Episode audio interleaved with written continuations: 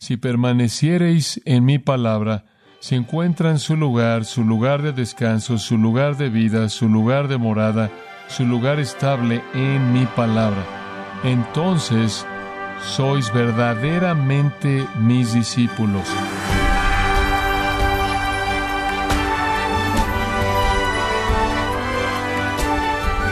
Le damos la bienvenida a esta edición de su programa Gracias a vosotros con el pastor John MacArthur.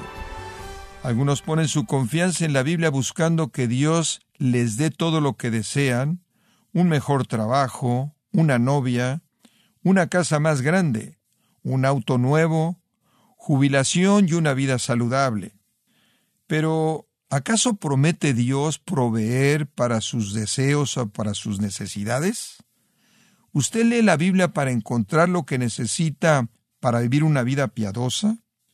Son preguntas importantes que el día de hoy John MacArthur le muestra cómo defender la Biblia conforme usted la aplica a su propia vida.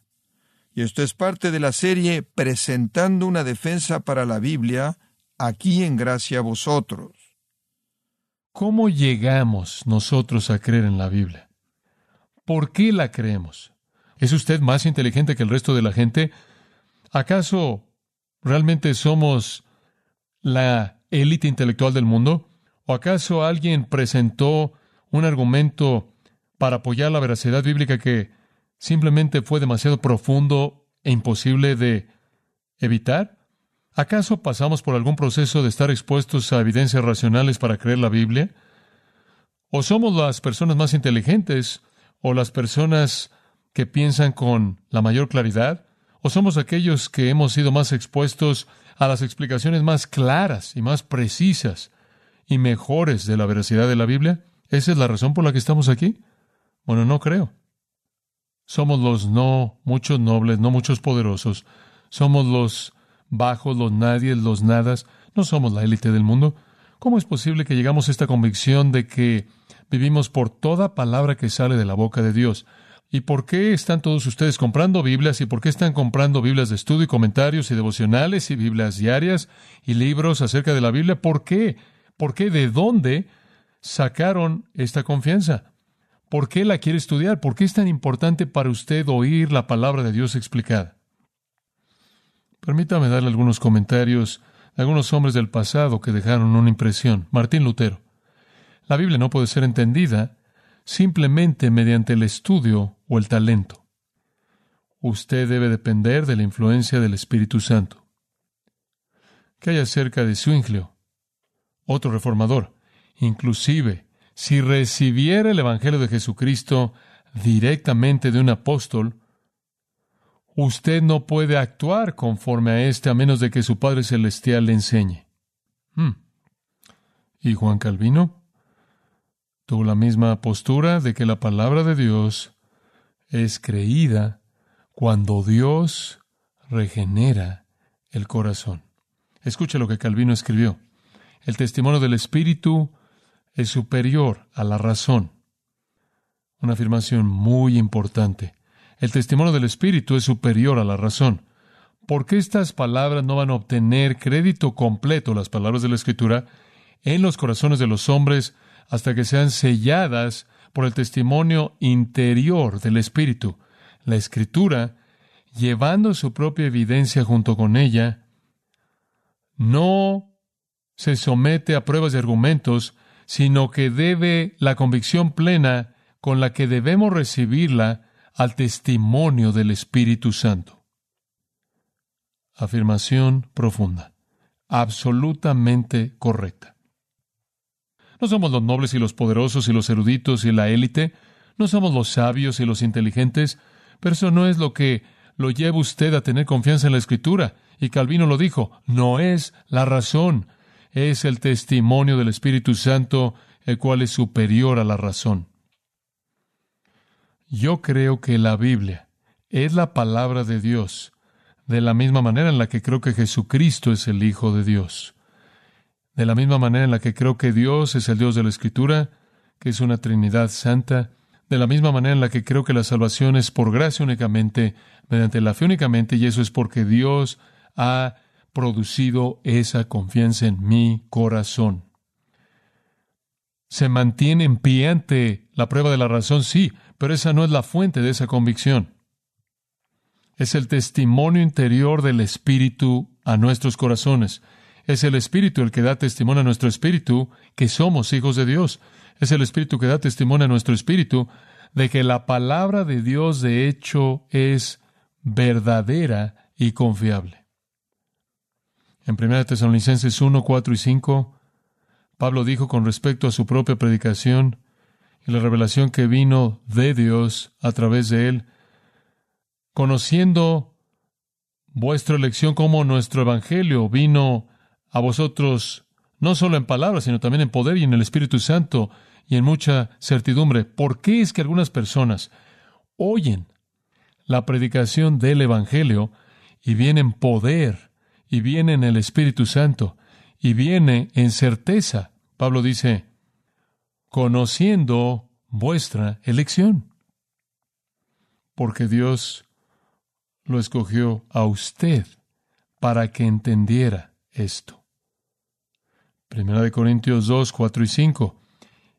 Y mis palabras y mi predicación no fueron con palabras persuasivas de humana sabiduría. Usted no necesita eso, sino en demostración del Espíritu y de poder.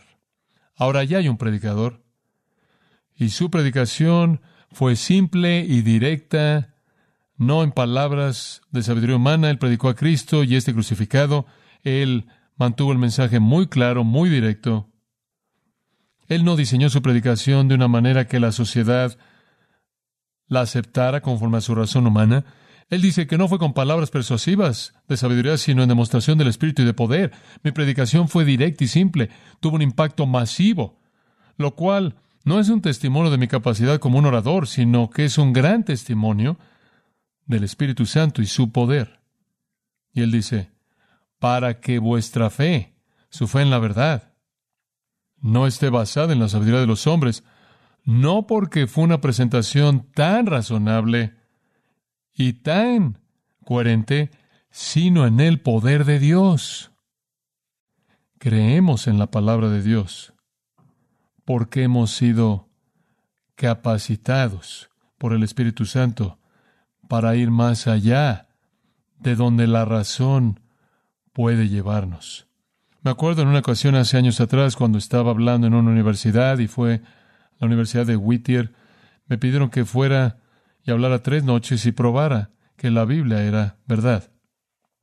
Bueno, era bastante joven y pensé que esto era una gran oportunidad, creo que es verdad y creo que puedo presentar algunas evidencias. Y entonces preparé una lista larga de evidencias. La Biblia es verdad por su unidad, nunca se contradice a sí misma. La Biblia es verdad por su exactitud científica. Dice que Él cuelga el mundo sobre nada. Eso es bastante significativo. Dice que la tierra se vuelve como el sello en la arcilla rotando en un eje.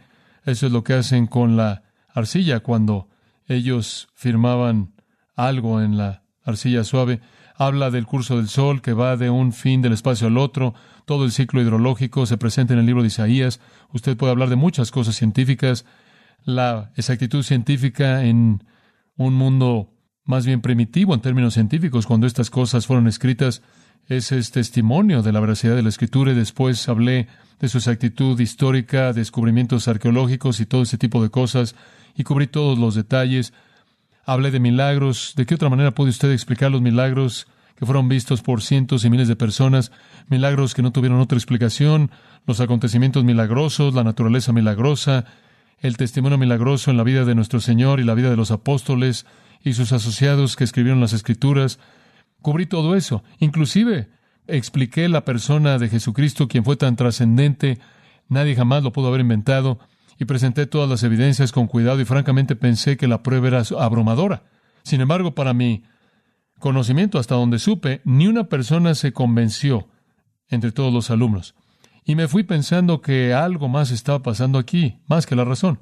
Y comencé a darme cuenta que dice en 1 Corintios 2.14, y si usted me acompaña ahí, 1 Corintios 2.14. Aquí está el resumen del problema. Pero el hombre natural no percibe las cosas que son del Espíritu de Dios, porque para él son locura y no las puede entender, porque se han de discernir, examinar, evaluar espiritualmente. Bueno, ahí está la respuesta. Es imposible. Las evidencias no lo van a hacer por sí mismas. La razón humana no lo puede llevar usted ahí. El hombre natural no cree porque no puede. Él no cree porque no puede creer. Y hay cierta realidad profunda en este no puede. Él es incapaz porque él es natural y no espiritual. Él no tiene algún aparato espiritual. Además, él es incapaz, observe, 2 de Corintios capítulo 4, esto multiplica su incapacidad. Pablo dice en el versículo 3, porque si nuestro evangelio está encubierto, miren, predicamos el evangelio y la gente, no todos creen, sabemos eso. Si está encubierto, está encubierto para aquellos que están pereciendo. Está encubierto para aquellos que están pereciendo está encubierto para aquellos que van camino al infierno, en cuyo caso, versículo 4, el Dios de este siglo ha cegado la mente de los incrédulos para que no vean la luz del Evangelio de la gloria de Cristo, que es la imagen de Dios. No creen porque no pueden. No pueden porque son naturales, no espirituales. No pueden porque están muertos, no vivos. No pueden porque están cegados por el Dios de este mundo, quien es, como usted bien sabe, Satanás. Pero aún hay más. Regresa a Mateo capítulo 11 para mostrarle cuán profunda es su condición. Explicar cuán profunda es su oscuridad. En Mateo capítulo 11, Jesús habla en el versículo 25. Él respondió y dijo esto. Te alabo, Padre, Señor del cielo y de la tierra porque tú escondiste estas cosas de los sabios y de los entendidos y las revelaste a los niños, hombre. Ahora usted no solo tiene la condición natural, haciendo imposible que alguien crea. Usted no solo tiene la condición satánica, haciendo que sea imposible que alguien crea, sino que usted tiene el juicio divino en el que Dios ha escondido estas cosas de los sabios y de los entendidos. ¿Por qué? La respuesta está en el versículo 26. Y aquí está la respuesta que Dios dio en su oración al Padre. Sí, Padre, porque así te agradó. Esa es la única respuesta. ¿Está usted listo para escuchar eso? No hay otra respuesta. ¿Por qué lo quiso así? Porque Él lo quiso así. Agradó a Dios esconder estas cosas de los sabios y de los entendidos. Usted no puede llegar ahí mediante la razón, inclusive la razón en su pináculo, en su cima. ¿Cómo es que Einstein, sin duda alguna, uno de los hombres más inteligentes que jamás ha vivido, ¿cómo es que él pudo llegar tan lejos y nunca haber llegado a un entendimiento de que tiene que haber un Dios y lo racional del Dios de la Biblia, ¿quién es ese Dios? ¿Cómo es que todos los eruditos inclusive pueden estudiar la Biblia y examinar e investigar al Jesús histórico y estar por todos lados estudiando la vida de Cristo y estar investigando a fondo el Antiguo Testamento, y han habido decenas de miles, cientos de miles de eruditos y rabinos del Antiguo Testamento que leen la Escritura, y hay todo tipo, entre comillas, eruditos y maestros del Nuevo Testamento en universidades y seminarios, en departamentos de religión, que no lo entienden y sus mentes son sobresalientes. Y la respuesta es esta, el hombre natural no puede llegar ahí porque está en una dimensión diferente. La oscuridad del hombre natural es multiplicada por la ceguera satánica, él es tan atraído fuertemente por el reino de la iniquidad que huye de la verdad que exhibe su pecado. Y después usted tiene a Dios mismo limitando, limitando su descubrimiento de la verdad, escondiéndola de los sabios y de los inteligentes y revelándola a los niños. Esto fue demostrado así, ¿no es cierto?, en su elección de los doce apóstoles. Doce nadies totales, ninguno fue un rabino, ninguno fue un maestro, ninguno fue un predicador, ninguno fue un líder de la sinagoga, ninguno fue un fariseo saduceo, ninguno fue un escriba. Simplemente ignoró a todos los eruditos, a toda la élite. Tantos como siete de ellos pudieron haber sido pescadores, hombres que trabajaban con sus manos. Uno fue un publicano de lo más bajo, rechazado por la sociedad. ¿Y por qué es que Dios hizo eso? Y la respuesta viene en 1 Corintios 1, versículo 26, y hemos hecho referencia a este pasaje. Permítame llevarlo ahí.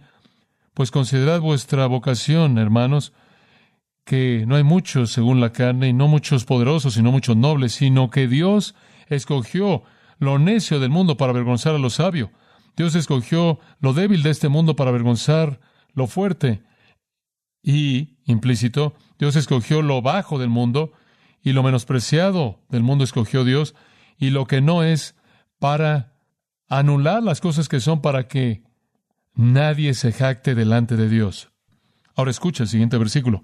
Mas por Él estáis en Cristo Jesús. Es solo por la obra de Dios que han llegado a creer la verdad de la revelación de Dios. Es por Él que estáis en Cristo Jesús, quien nos ha sido hecho por Dios sabiduría de Dios. Lo único que llega a hacer que alguien abrace la sabiduría divina es la obra de Dios en ese corazón. Sabiduría de Dios, justicia, santificación y redención, todas vienen de Dios, porque Dios ha escogido dárnoslas. ¿Para qué? Como está escrito, versículo 31, el que se gloría, gloríese en el Señor. Usted no puede llegar ahí mediante el proceso natural de la razón humana. Esa es la razón por la que cuando usted está tratando de tratar con un incrédulo y usted puede apilar y apilar y apilar todo tipo de evidencias, todo tipo de argumentos razonables, y créame, la verdad es racional la verdad se puede analizar en términos racionales, pero eso no lleva a la gente ahí. Si usted quiere presentar el argumento para la autenticidad bíblica, y quiero hacer eso cada vez que entro a este púlpito. No me pongo de pie aquí y le digo cuáles son las evidencias razonables por las que la Biblia es verdad. Simplemente la abro porque es más filosa, más poderosa que cualquier otra arma. Lleva su propio poder con ella. Regrese a Mateo capítulo 11 y simplemente recuerde este pasaje tremendo. Versículo 25. Te alabo, Padre, Señor del cielo y de la tierra, porque tú escondiste estas cosas de los sabios y de los entendidos y las revelaste a los niños. ¿Por qué? Porque así te agradó. Ahora observe el siguiente versículo. Todas las cosas me han sido entregadas por mi Padre, y nadie conoce al Hijo sino el Padre, y nadie conoce al Padre sino el Hijo. Escucha esto. Y aquel a quien el Hijo lo quiera que revelar. Las únicas personas que creen el Evangelio, las únicas personas que creen la Biblia, como la palabra de Dios, son las personas a quienes Dios ha escogido, las personas a quienes Dios se ha revelado a sí mismo y aquellos a quienes el Hijo quiere revelar al Padre. Muy selectivo. Sin embargo, ¿no le encanta a usted ese siguiente versículo? Debido a que esto es secreto y no sabemos quiénes son estas personas, viene esta invitación. Venid a mí, todos los que estáis trabajados y cargados, y yo os daré descanso. El equilibrio, la soberanía de Dios, es esa invitación. Ahora quiero que pase a Mateo 13, versículo 11. Él les respondió y les dijo, sus discípulos acaban de hacer la pregunta ¿por qué hablas en parábolas? Una parábola simplemente es una analogía, una ilustración. Pero si usted no la explica, se vuelve una adivinanza. Entonces, ¿por qué les hablas en parábolas? ¿Por qué estás hablando a la multitud en parábolas? Él les respondió y les dijo, me encanta esto. A vosotros os es dado saber los misterios del reino de los cielos, pero a ellos no les ha sido dado. ¿Se siente usted privilegiado? ¿Se siente privilegiado. Está sentado usted aquí como un resultado directo de una decisión soberana que Dios hizo en la eternidad pasada de revelarle a usted su verdad. Mas a ellos no les ha sido dado. Entonces habla en el versículo 13 a ellos en parábolas porque ven y no ven, oyen y no oyen, no entienden. Y esto es exactamente lo que Isaías dijo, y él nos lleva de regreso a Isaías 6, cuando Dios le dijo a Isaías, ve a predicar, pero debes saber esto. La gente va a oír, pero no va a entender. Va a ver, pero no va a percibir. El corazón de este pueblo se ha endurecido, con sus ojos apenas oyen, han cerrado sus ojos, no sea que vean con sus ojos y oigan con sus oídos y entiendan con su corazón y se vuelvan y yo los sane. Pero bienaventurados son vuestros ojos porque ven y sus oídos porque oyen, porque de cierto os digo que muchos profetas y hombres justos han deseado ver lo que vosotros veis y no lo vieron, y oír lo que vosotros oís y no lo oyeron. ¡Wow! Somos los privilegiados. Y estas personas rabinos y personas en la religión eruditos y estudiantes que están estudiando por todos lados tratando de entender esto. Usted tiene al resto de la gente buscando en toda esfera de filosofía y tratando de interpretar la religión y aquí estamos, todos los nadies y nadas y los bajos y lo entendemos porque, como el versículo 11 lo expresa, os ha sido dado el conocer los misterios del reino de los cielos. ¿Por qué creemos la Biblia? Porque nos fue dado creerla. Un hombre que tuvo una gran influencia en mí hace muchos años atrás y todavía la tiene, ocasionalmente cuando leo sus escritos, es un hombre llamado Cornelio Bantil, un gran apologeta para la fe cristiana, pero un apologeta presuposicionalista. Y la presuposición fue que la Biblia es verdad. Bantil dijo esto en su Introducción a la Teología Sistemática, volumen 5, página 130. El hombre con frecuencia habla como si lo único que el pecador necesita es información verdadera. Este no es el caso. El hombre necesita una interpretación verdadera, pero él también necesita ser hecho una nueva criatura. El pecado no solo es mala información, también es un poder de perversión en el alma. Usted no solo puede darle la información, usted no solo puede darle la interpretación, él tiene que ser hecho una nueva criatura. Bantil dijo, el cristiano sabe que él interpretaría la naturaleza mal debido al pecado que está dentro de él, a menos de que él fuera iluminado por la Escritura y guiado por el Espíritu Santo. Sabemos eso. La apologética, dijo él, involucra un conflicto por autoridades definitivas. Esto es un conflicto por nuestras presuposiciones o un estándar final. Ahora permítame diseccionarle eso. ¿Usted cree que un ser humano tiene un poder racional por sí mismo para ascender a la verdad de la palabra de Dios o usted cree que no lo tiene? Si usted cree que lo tiene, usted tiene una perspectiva no bíblica del hombre. Si usted cree que él no lo tiene, entonces usted sabe que el poder no está en las evidencias para la mente racional, sino que el poder está en la proclamación de la palabra de Dios. Y lo que usted tiene en el ministerio en la actualidad no es nada más que tratar de convencer a la gente con inteligencia y lo que es razonable y sea cual sea cualquier otra fuerza de manipulación que de alguna manera dentro del corazón del hombre está la capacidad para que él salga de su muerte espiritual, salga de su ceguera espiritual, salga de su ceguera judicial divina y por sí mismo crea porque usted lo ha hecho tan fácil para él. Ridículo. La oposición del pecador a la palabra de Dios, la oposición del pecador a la verdad santa divina, la oposición del pecador al Evangelio no emana de asuntos intelectuales levíticos con respecto a la verdad o la veracidad de la Escritura, emana de la rebelión de un alma pecaminosa.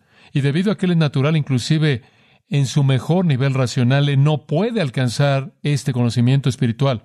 El hombre no es la corte final de apelación. Usted no puede dejar que el pecador piense que su razón es el factor decisivo en su salvación. De acuerdo con Dios, Dios es la corte final de apelación. Su revelación decide lo que es verdad, no la razón del hombre.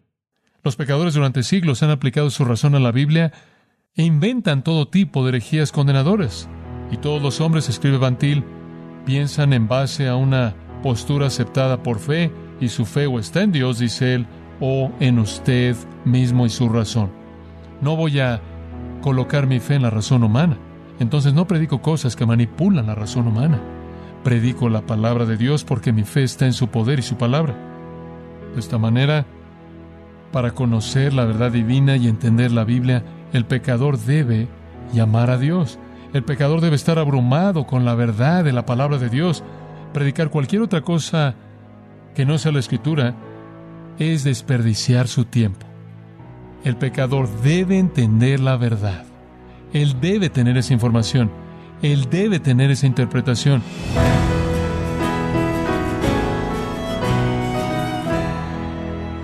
John MacArthur nos mostró cómo defender la palabra de Dios conforme compartimos a otros, porque creemos que la Biblia es la verdad. Esta es la serie presentando una defensa para la Biblia, aquí en Gracia a vosotros. Estimado oyente, le invitamos a leer el libro Verdad en Guerra, escrito por John MacArthur, donde lo equipa a pelear por la verdad, desmantelando los ataques del enemigo hacia la misma. Lo puede adquirir en gracia.org o en su librería cristiana más cercana.